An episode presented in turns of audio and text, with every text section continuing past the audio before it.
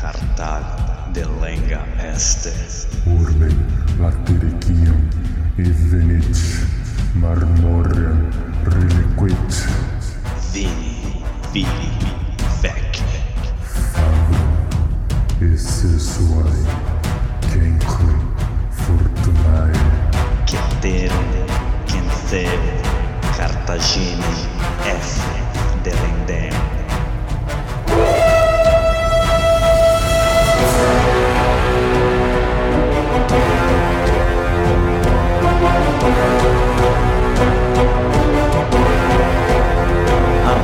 Amigos, alô galera, estamos de volta para o quinquagésimo episódio do podcast Roma Nua e Crua.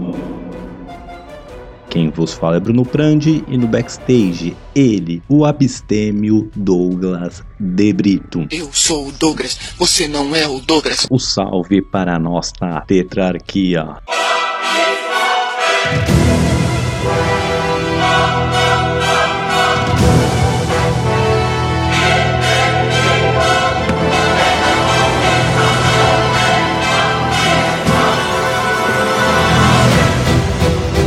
Imperator Maximus Nicolas Frandi.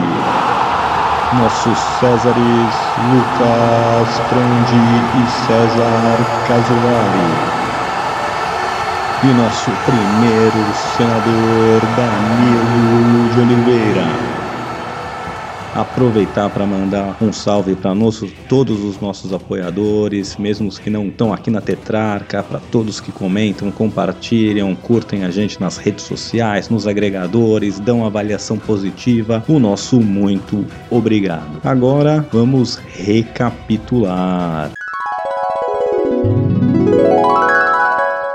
No episódio passado, vimos como começa a treta com os germânicos, tribos que por razões climáticas resolvem migrar lá do que é o norte da Alemanha, a Dinamarca hoje, eles vêm descendo em busca de novas terras para assentar e chegam nas fronteiras romanas, onde a princípio eles tentam fazer acordos pacíficos com os romanos, porém a sede de glória dos cônsules, primeiro com Garbão, que faz um acordo trai os germânicos para então ter seu exército praticamente aniquilado. E depois quando o cônsul Servilho Cepião se nega a juntar suas forças com o Malho Máximo porque o Malho era um novozomo, era um plebeu que estava ali começando né, a trazer glória para sua família, o primeiro cônsul da sua família, então ele era bom demais para se juntar quiçá ficar abaixo de um plebeu, então ele se nega a juntar suas forças, tenta atacar os germânicos sozinho, tem seu exército aniquilado e depois os germânicos atacam então as forças do Malho, que sozinha não teve a menor chance, e assim temos a maior derrota romana da história, ou uma das maiores derrotas de todos os tempos, mais de 80 mil mortos. Os romanos então se desesperam, pois é, o caminho está livre para os germânicos invadirem a Península Itálica até Roma, não tem nenhuma força ali para parar eles, com uma decisão então de desespero os romanos resolvem eleger Mário, o nosso Caio Mário, para o seu segundo consulado, com apenas dois anos de distância aí da primeira vez que foi eleito, ou alguns anos, e isso não era algo nem, como eu posso dizer, legal, porém, era circunstâncias precisavam. O Mário era o único que conseguiu dar jeito na guerra jugurtina, que agora será o único a dar jeito nessa guerra símbria e, por razão de pressão popular, o Marião vai ser eleito. E, claro, vai começar suas famosas reformas no exército romano. Então vamos pular logo pro episódio de hoje. Novo registrati a Roma noi crua. Te farei uma oferta irrecusável. Bom, amigos, queria começar dizendo que hoje ainda não acabaremos com a Guerra Símbria. Vamos ainda precisar de outro episódio para dar fim nessa guerra. Mas hoje chegaremos até o último ano e veremos uma de suas principais batalhas, além de outras menores. Então, beleza. Depois que cônsul Caio Mário é eleito em absência no ano 104 a.C., ele retorna a Roma, celebra o seu triunfo por vencer a Guerra Jugurtina no final do seu triunfo, né, da sua parada lá, ele enforca então o rei Jugurta que lhe causou tantos problemas e tantos problemas para Roma. Era um ritual, né, que começa a pegar moda aí de enforcar o rei que, que foi vencido pelos romanos. Fala-me Nossa Senhora! Beleza, Mário então tá cheio de glória, acabou de celebrar seu triunfo, porém ele cria uma, uma treta aí porque Cornélio Sula, dos seus tenentes, ali um oficial, esse sim do campo dos Do campo dos patrícios, da, dos, de quem, né, do, do, da aristocracia, ele que consegue, ele que bola o plano de como capturar o Jugurta, ele que suborna o rei, que era sogro do Jugurta, ele que faz todo o corre, todo o esquema, só que a glória fica com o Mário, o que era normal, até por ele ser o líder máximo do exército, mas seria de bom grado ele, né, dividir, contar o que aconteceu, quem foram as pessoas importantes para vencer, mas Mário aproveita ali o momento de glória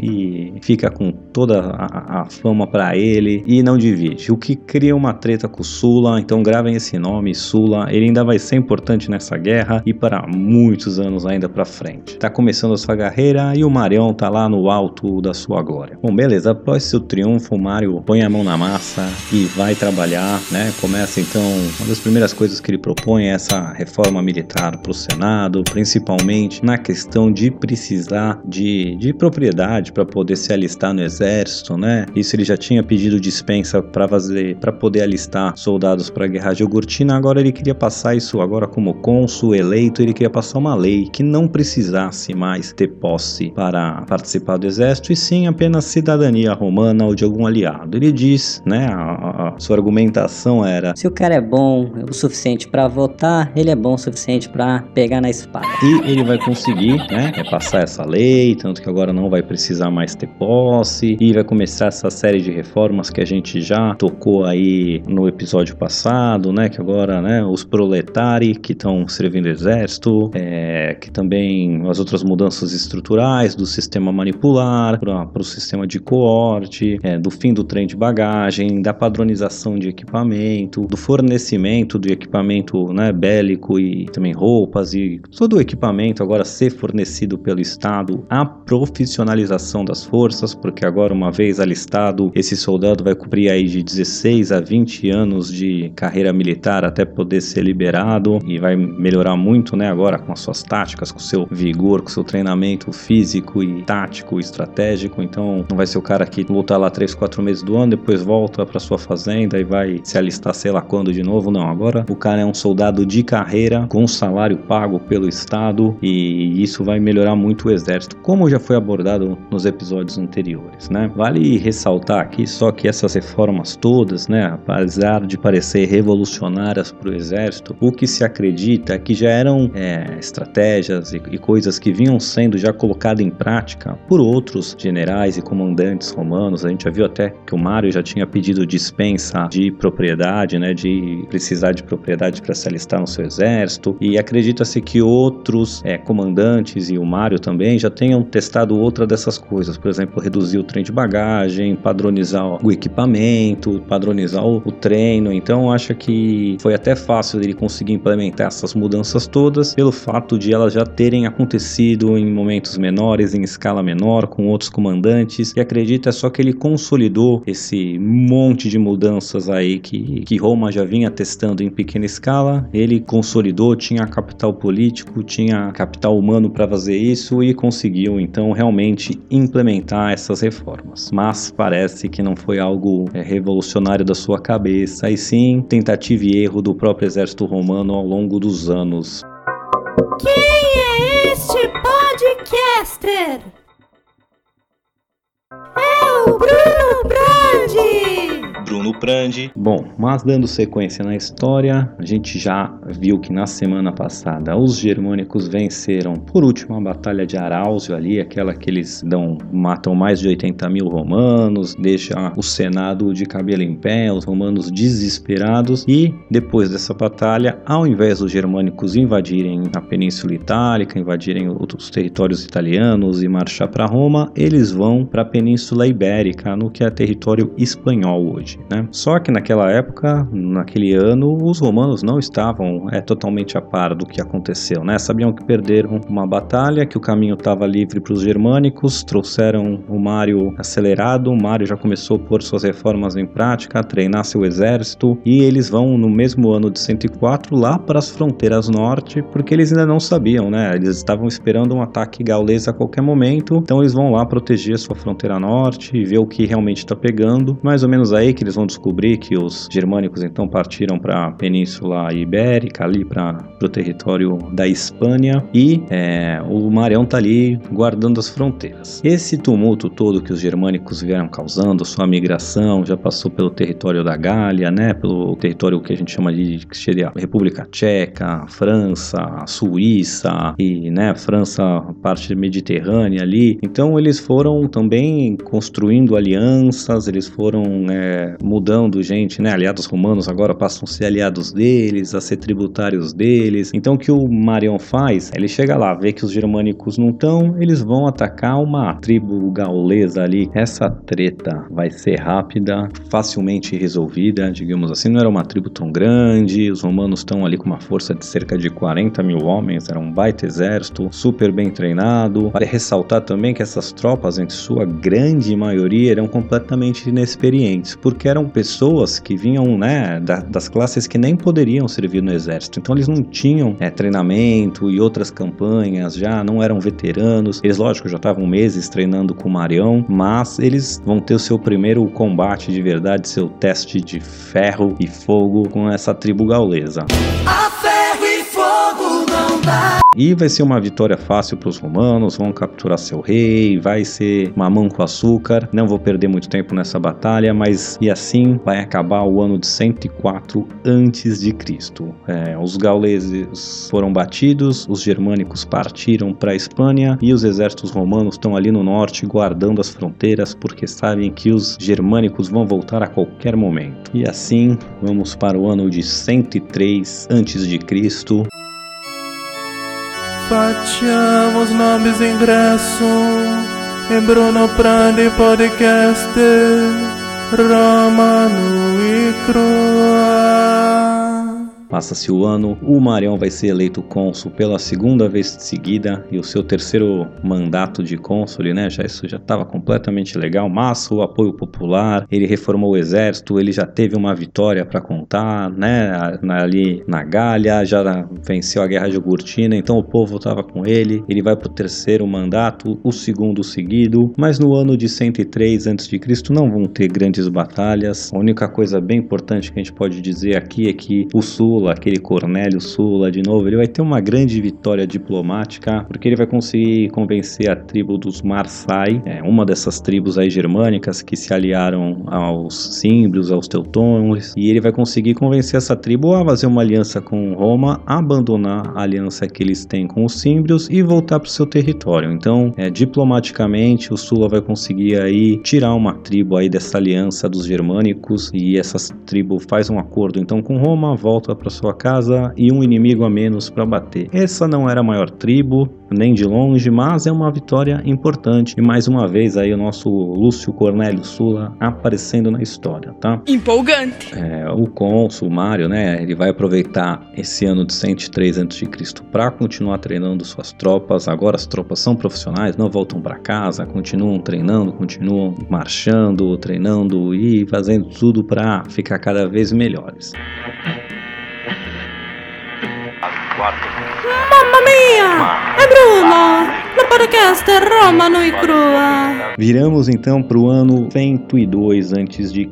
E é aí que os germânicos realmente vão reaparecer no radar e na- nas fronteiras romanas. Não se sabe ao certo o motivo dos germânicos voltarem lá da Península Ibérica. A princípio eles estavam procurando terra, né, quando saíram lá da Alemanha, da Dinamarca e vieram migrando esse caminho todo. O que acredita é que as tribos ibéricas, que também eram, né, especialistas em tática de guerrilha e que eram ferozes, né, os romanos estavam tendo baita trabalho aí para pacificar a Espanha. Acredita-se que eles conseguem causar tanto trabalho para os germânicos que eles abandonam. Estavam várias tribos juntas agora, deviam ser quase um milhão de pessoas juntando além dos soldados, as famílias, os escravos e todo o resto ali, né? Então era gente pra caramba, para você ser encurralado, você precisa de muito espaço, muitos recursos. Com os hispânicos e suas táticas de guerrilhas, acredita que eles conseguem causar tamanha dor de cabeça para os germânicos que eles resolvem voltar e atacar os romanos, que parecia algo mais fácil, principalmente dado o histórico deles com os romanos, né? Tiveram alguns embates e todos eles ganharam de lavada. O Marião bateu uma tribo aliada deles, mas era uma tribo gaulesa, não era nem uma tribo germânica, então tá 4 a 0 para os germânicos ainda em confrontos diretos com os romanos. A escalação mais correta seria preencher com o Ramírez Ih, lá e vem mais.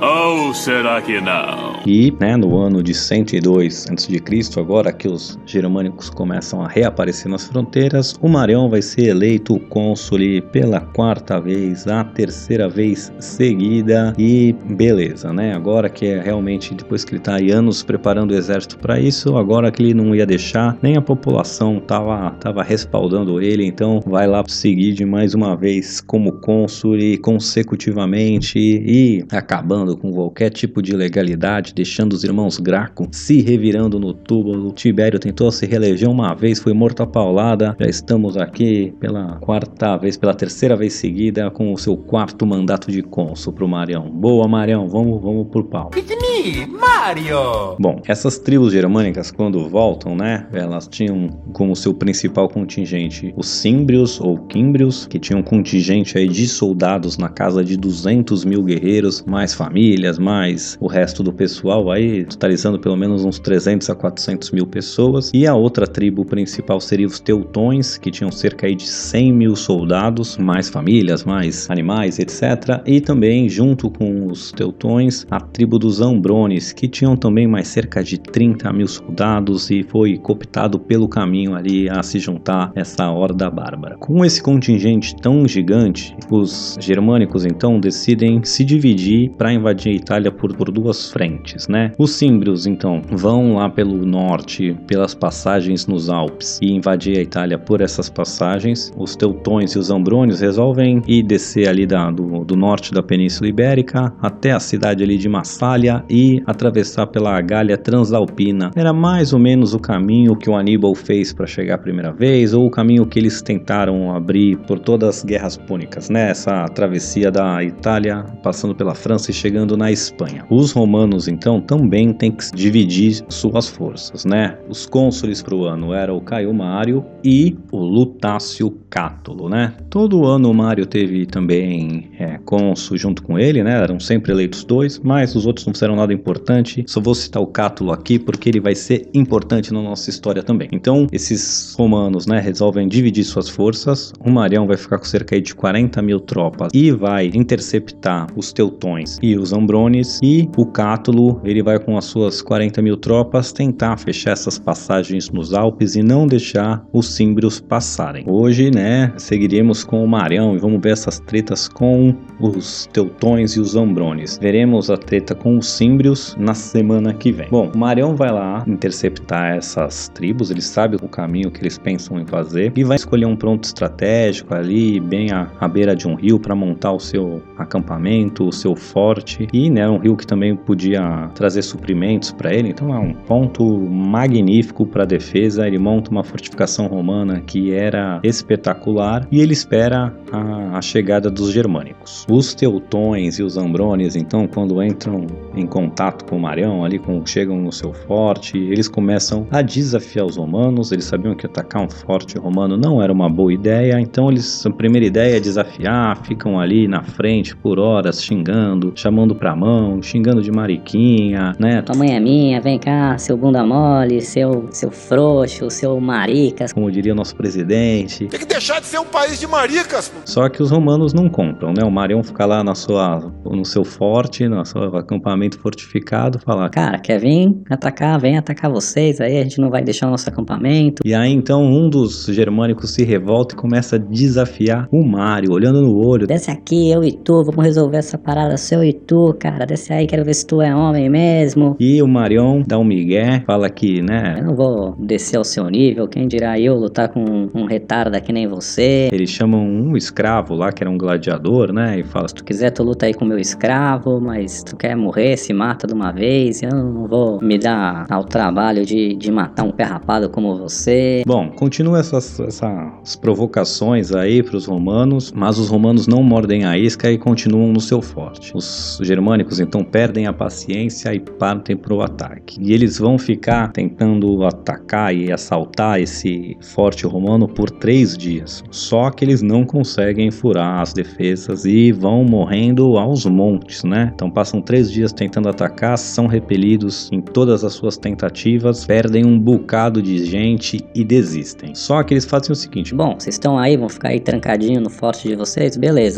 A gente vai seguir rumo à Itália, vai continuar nosso caminho. Então eles só passam o forte e seguem rumo a Massalia ali, que era a cidade que daria para atravessar depois para a Itália. O Marião então espera alguns dias até realmente toda essa horda passar, né? Todo mundo passar, seguir em marcha e não ficar ninguém ali à vista do acampamento romano. Demora alguns dias para essa, pra essa horda inteira passar. Assim que eles passam, o Marião então abandona seu acampamento e começa a segui-los, né? Mantendo uma distância, Evitar o contato é a solução que a gente mais ouve falar. só vendo para onde eles estão indo, ele já sabia mais ou menos, mas procurando algum caminho quando eles for, quando eles pararem, algum lugar que ele possa montar um novo acampamento. E essas hordas bárbaras germânicas aí vão parar perto do rio de Águas Céstias. E eles vão montar acampamento numa na margem dos rios, do rio, desculpa. Porém, eles também vão dividir suas forças. Então, os Ombrones montam o seu próprio acampamento, alguns quilômetros acima, os Teutões montam seu acampamento. Difícil entender porque eles dividem as tropas, né? Uma vez que eles vão ficar mais, é, como eu posso dizer, expostos e mais fracos. Mas, primeiro, eles acreditavam que os romanos não daria para na guerra com eles, né? Que eles já venceram várias batalhas, tirando esse incidente do forte aí, eles sempre bateram nos romanos fácil. E segundo, imagino que é manter também 500 mil, né? Juntando famílias, juntando tudo, bárbaros aí num acampamento só, não são a mesma tribo, do nada dá uma treta, um bebe um pouco, chaveca a mulher do outro, toma uma facada. Então era fácil uma aliança começar a virar uma rivalidade se passar muito tempo junto, um monte de soldado armado, cheio de cachaça na mente às vezes. Então, talvez por isso resolveram cada um montar o seu acampamento. Também tem a questão de hierarquia, o que, que acontece se um nobre teutão dá uma ordem para um cara ambrone e ele não obedece. Então, acho, acho que estamos especulando que por isso resolveram deixar seus acampamentos separados. Bom, o Marião então vê onde eles pararam e vai parar também e montar um novo forte, um novo acampamento fortificado a alguns quilômetros. Ele está no outro lado da margem, só que ele não monta na margem diretamente, né? Ele vai alguns quilômetros para dentro e monta a margem lá. Isso dificulta muito seu acesso a uma fonte de água, né? E os soldados meio que reclamam. Cara, como é que tu vai parar tão longe da água? Vai ser mau trabalho, a gente vai ficar morrendo de sede toda hora. Ele falou, cara, não tá vendo que os caras estão acampados ali na margem do rio? Tu vai lá buscar, tu paga o teu preço. Tá com sede, paga em sangue pra beber a água. Porque os caras estão ali do lado. Então foi uma, uma estratégia aí, ficar longe para ficar menos vulnerável, né? Bom, os Ambrones, que eram essa tribo menor que tinha cerca aí de 70, 50, 70 mil pessoas e 30 mil guerreiros, eles estão tocando terror, fazendo uma baita festa lá, tomando vinho, todo mundo enchendo a cara, porque eles acham que eles nem sabem que os romanos estão ali perto ainda e eles nem estão preocupados. Eles já estão comemorando, né, como entrando em campo de salto alto, achando que a vitória deles já estão fazendo uma, um, um aquece ali, uma, uma pré-balada ali, um esquenta pra, pra balada e estão tocando terror, enchendo a cara. Quando de repente, uns camp followers, né, uns seguidores de acampamento, os caras que seguiam o exército romano, mas não faziam parte do exército, né, eles vão bater de frente aí, encontrar sem querer esses, esses ambrones. Os ambrones vão ver, vão começar a perseguir essas pessoas, fazendo maior fuzuê. Alguns, então, auxiliares do exército romano, né, os auxiliares são tropas que não eram romanas ou itálicas, eram tropas gaulesas, tropas até germânicas, mas que serviam como se fossem mercenários assim no exército romano. E essas tropas, então, que aparentemente tinham origem germânica também, mas estavam lutando com os romanos, vão lá interceptar essa, essa força Ombrone aí que tá botando esse, esse pessoal que não era combatente para correr. Começa um embate ali entre essas tropas auxiliares e os Ombrones que estão meio doidão e saíram, né, pegando as espadas, correndo para ir atrás dessas pessoas e começa ali um embate. E esse embate vai crescendo em proporção porque vai chegando cada vez mais Ombrone, vai fazendo cada vez mais barulho. Os romanos então que estavam construindo seu forte, então os legionários mesmo largam seus equipamentos de construção, vestem sua armadura e vão correndo ali pro pau. Quando eles chegam, né, vem a infantaria pesada, já vem todo equipado, já vem disciplinado, em linhas, nas suas colunas, todo mundo certinho com seu equipamento, com a sua estratégia. Essas tropas auxiliares então recuam,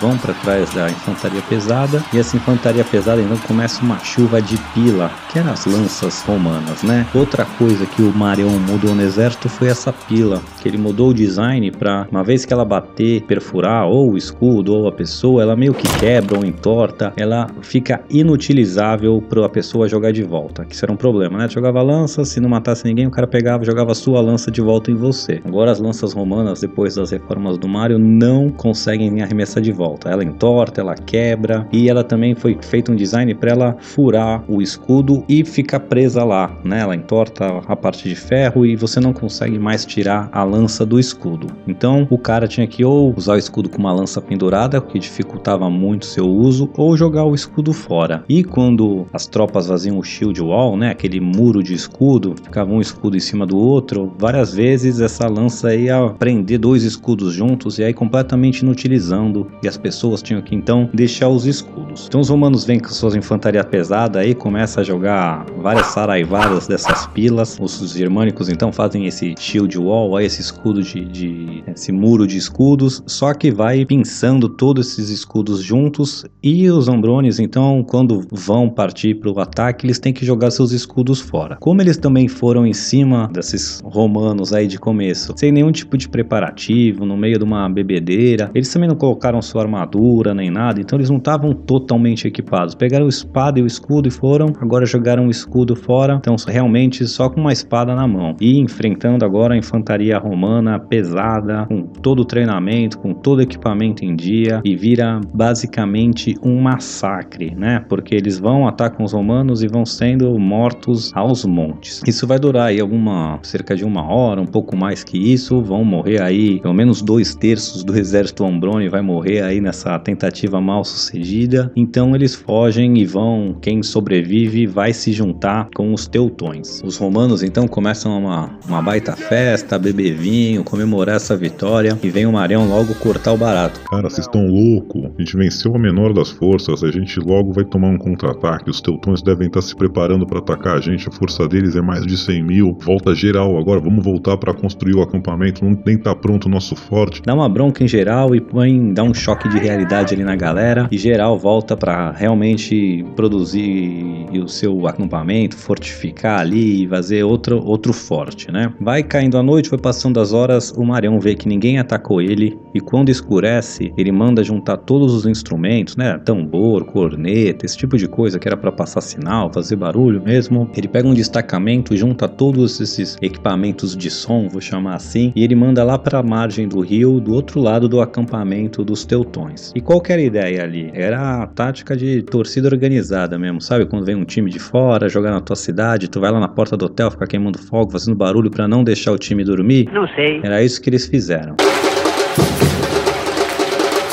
Foi lá, leva os tambor, leva a corneta, fica a noite inteira enchendo o saco para não deixar os germânicos dormirem. E essa tática funciona, porque eles não dormem à noite, no dia seguinte eles não atacam os romanos, tem que tirar o dia para dormir e descansar, já que a noite não deu, e assim o Mario ganha um tempo valioso e consegue terminar o seu forte. O Mario esperava ainda um ataque, mas vai passar um dia, vai passar outro, não acontece ataque nenhum. O Mario então começa a sondar a região onde ele pode achar hum, um campo, uma área área legal para realmente ocorrer a batalha. E ele vai achar esse, esse campo aí, essa, esse battleground, esse campo de batalha, vai separar um lugar que ele achou um campão bem aberto, com florestas dos lados, né? Numa das pontas ali desse campo tem uma inclinação, um ponto mais alto, como se uma colina assim, que ele vai colocar suas tropas ali. Ele então começa uma comunicação com esse acampamento teutão, meio que desafiando eles, os teutões desafiam de volta e, e, e meio que dizem para ele: Pode escolher onde você quiser,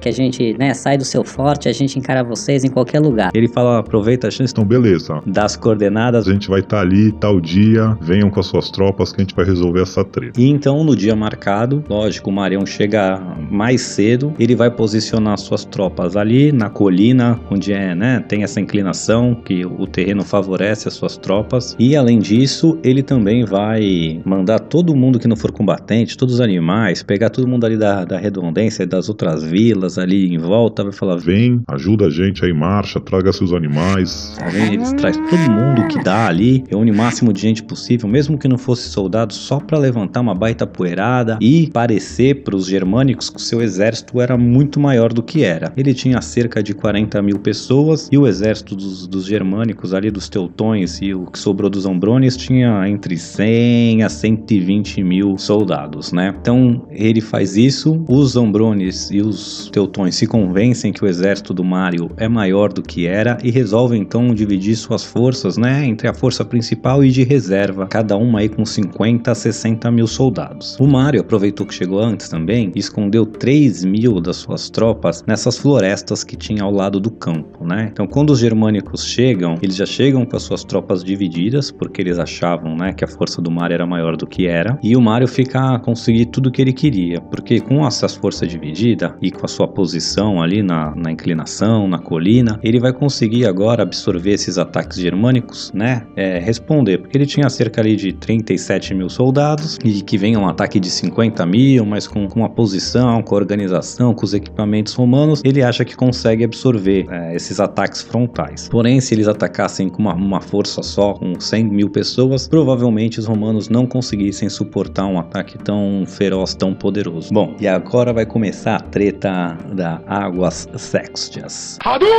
Os germânicos, então, né, com a sua força principal, partem para o ataque, vão em direção aos romanos com todo o seu furor. Os romanos, então, já dão as suas chuvas de pila e saraivada atrás de saraivada até os germânicos conseguirem chegar neles. Nas primeiras filas já tem que, então, deixar escuro, deixar tudo. Com a sua organização, com a sua disciplina, o exército romano, então, vai conseguindo repelir esses ataques frontais aí dos um atrás do outro, vai tendo em sequência, eles vão conseguindo, dando as suas tropas, né? Os romanos mandando sempre as tropas frescas na linha de frente e vão passando as horas e esse ataque dessa primeira força aí germânica não consegue furar as linhas romanas e então o rei Teutobode, que era o controlador das tropas todas, manda as suas tropas reservas partirem para o ataque e engajarem com os romanos. Então quando essa segunda onda chega e começa esse engajamento total das tropas, o Marion dá o sinal e aquelas 3 mil tropas que estavam escondidas nas florestas então saem de onde estavam e atacam essas forças germânicas pela retaguarda. Apesar de ser uma força pequena de 3 mil, eles causam uma baita confusão, porque imagine tudo que sobe de poeira, mais o barulho de luta, gritos, sangue, sol. Então assim, eles nem entendem muito o que está acontecendo. Começa a gente morrer pela frente, por trás, começa um pandemônio e essas linhas germânicas começam a se quebrar. A parte de trás começa a fugir, o pessoal do meio não está entendendo nada, vem uns correndo, corre também, e acontece que quebra as linhas germânicas, né, sem entender, cai na armadilha do, do Marião. E como eu já falei aqui, quando as linhas quebram, quando o pessoal bate em retirada, é onde vai acontecer a maior parte das mortes. Os romanos então saem em perseguição, vão matando todos que conseguem pelo caminho, chegam até o acampamento dos teutões, vão invadir o acampamento. Eles, quando chegam lá e vão invadir, as mulheres germânicas teutonas, elas que conseguem até pegar armas e repelir o ataque, o primeiro ataque romano inicial. Mas os romanos se reorganizam então e, e partem para o abate e saem matando geral. Cerca de 2 mil vão conseguir fugir, é, o rei Teutobode mais 2 mil guerreiros, mas de resto, cerca de 200 mil vão ser mortos ou capturados pelos romanos. Desses 200 mil, aí 17 mil mil é, vão estar mulheres que vão ser capturadas e escravizadas. Elas pedem para virar virgens vestais, que eram umas sacerdotisas né? Os romanos não aceitam e essas 17 mil mulheres germânicas vão cometer suicídio coletivo porque elas não estão dispostas a viver como escravas, a não ser só vale a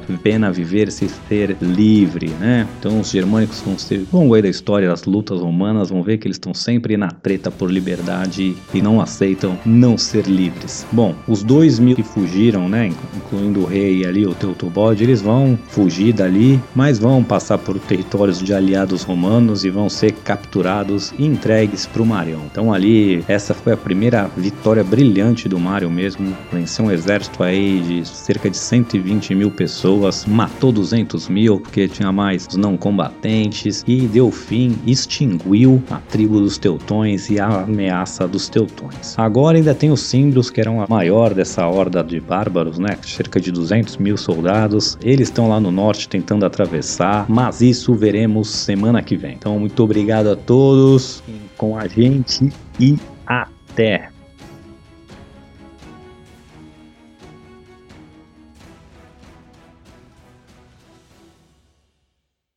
Alô amigos, alô galera, só lembrando que ainda tá muito fácil de participar do nosso seleto grupo de apoiadores carinhosamente apelidados de Tetrarquia. Você que gostaria de contribuir com este humilde podcast, por favor entre no link que está na descrição para visitar a nossa página do Padrim. Lá contém todas as informações necessárias e você poderá deixar seu nome registrado para sempre na história da educação brasileira. Vem!